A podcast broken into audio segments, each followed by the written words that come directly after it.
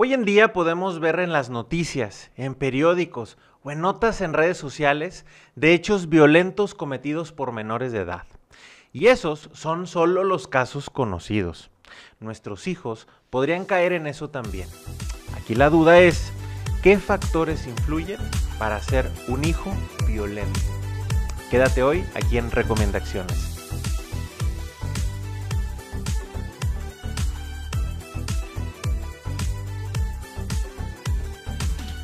¿Cuántos casos no hemos sabido de nuestros círculos cercanos que haya hijos violentos?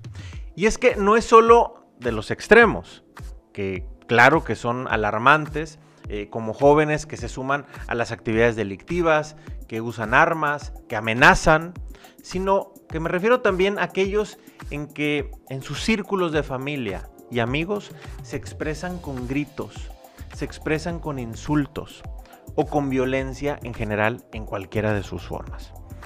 Hay muchos componentes que provocan o que favorecen este tipo de comportamiento en los jóvenes y en los niños. Pero hoy quiero destacar cinco de ellos que son muy importantes que tú lo conozcas.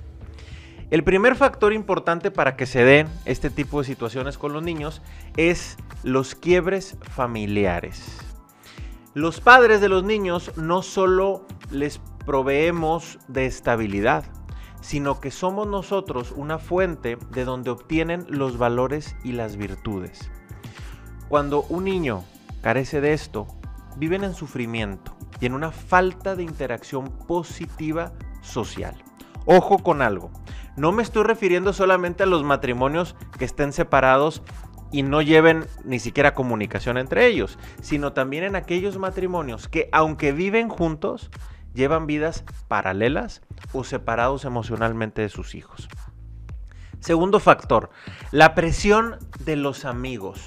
Los jóvenes son muy influenciables por sus amigos. Yo creo que ya muchos de nosotros lo sabemos. Los que tengan hijos en la pubertad o adolescencia lo notarán mucho más. De niños son totalmente influenciados por nosotros, sus papás. Por eso, es clave aprovechar en esa etapa, tener una influencia positiva con nuestros hijos.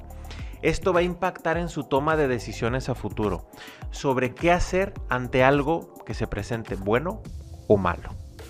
El tercer punto es permitir que consuman videos, películas o música que sea violenta. La Academia Americana de Pediatría ha documentado que las películas o la música con violencia contribuye a distorsionar la percepción de la realidad de los niños y los jóvenes. Tienen una tendencia a percibir que es normal algo que en realidad no lo es, como golpear, amenazar o matar. ¿Qué tanto no va a influir los medios? Eh, si vemos una estadística muy dura, que un niño promedio de entre los 2 y los 11 años de edad ve en promedio 28 horas por semana la televisión o las pantallas en general. Está interesante este dato, ¿verdad? El punto número 4 es permitir el uso de juegos violentos. Aquí nos encontramos con un gran problema social. Por un lado, padres de familia que no necesariamente investigamos o no nos informamos acerca del videojuego que estamos permitiendo que nuestros hijos utilicen. Simplemente porque nos lo piden o porque sabemos que muchos de sus amigos lo tienen, se los damos.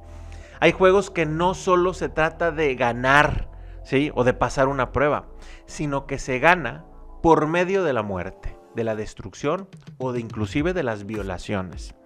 Estos juegos están dejando de ser una diversión y se están empezando a convertir en un simulador de asesinatos.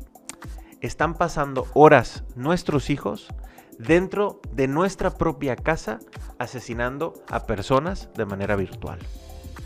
Número 5. El uso de drogas o de alcohol. Desgraciadamente está asociada a las estadísticas de los jóvenes que consumen drogas o alcohol en exceso, en su mayoría eh, aquellos que tienen eh, familias que están desintegradas. Y repito, puede ser que estén juntos sus papás en casa, pero no se comuniquen entre ellos y con ellos. Para conseguir drogas, pues los niños o los jóvenes que necesitan, pues es robar, ya sea sus propios padres o extraños. Y se derivan también tendencias a la agresividad. Solo como dato, para aquellos papás que no se preocupan de que sus hijos tomen en exceso porque son buena onda con ellos. ¿sí? Cuatro de cada diez actos criminales se reportan con que el agresor estaba con los efectos del alcohol. Y en caso de abuso dentro del matrimonio, se presenta en tres de cada cuatro que tienen pues un consumo de alcohol. El alcohol, como podrán ver, no es cosa menor. Aquí te quiero compartir tres recomendaciones para trabajar en este tema. La primera de ellas es, tu buena relación matrimonial no es solo para ti y tu cónyuge, sino también para ayudar a tus hijos. Necesitan trabajar intencionalmente en explorar maneras de mejorar su relación de pareja. En FamilyLink podemos ayudarles y te invito a que entres en cualquier momento que tengas oportunidad y consultes las opciones que tenemos para ti.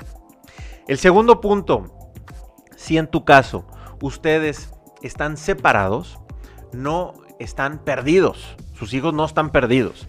Lo que sí necesitan es tener acuerdos, ustedes como padres, y definir cómo juntos van a ayudar, van a, van a ayudar a llevar a cabo la educación que necesitan sus hijos. Las reglas, los límites, los permisos, la disciplina, las responsabilidades y todo lo necesario para ayudar a su hijo o su hija.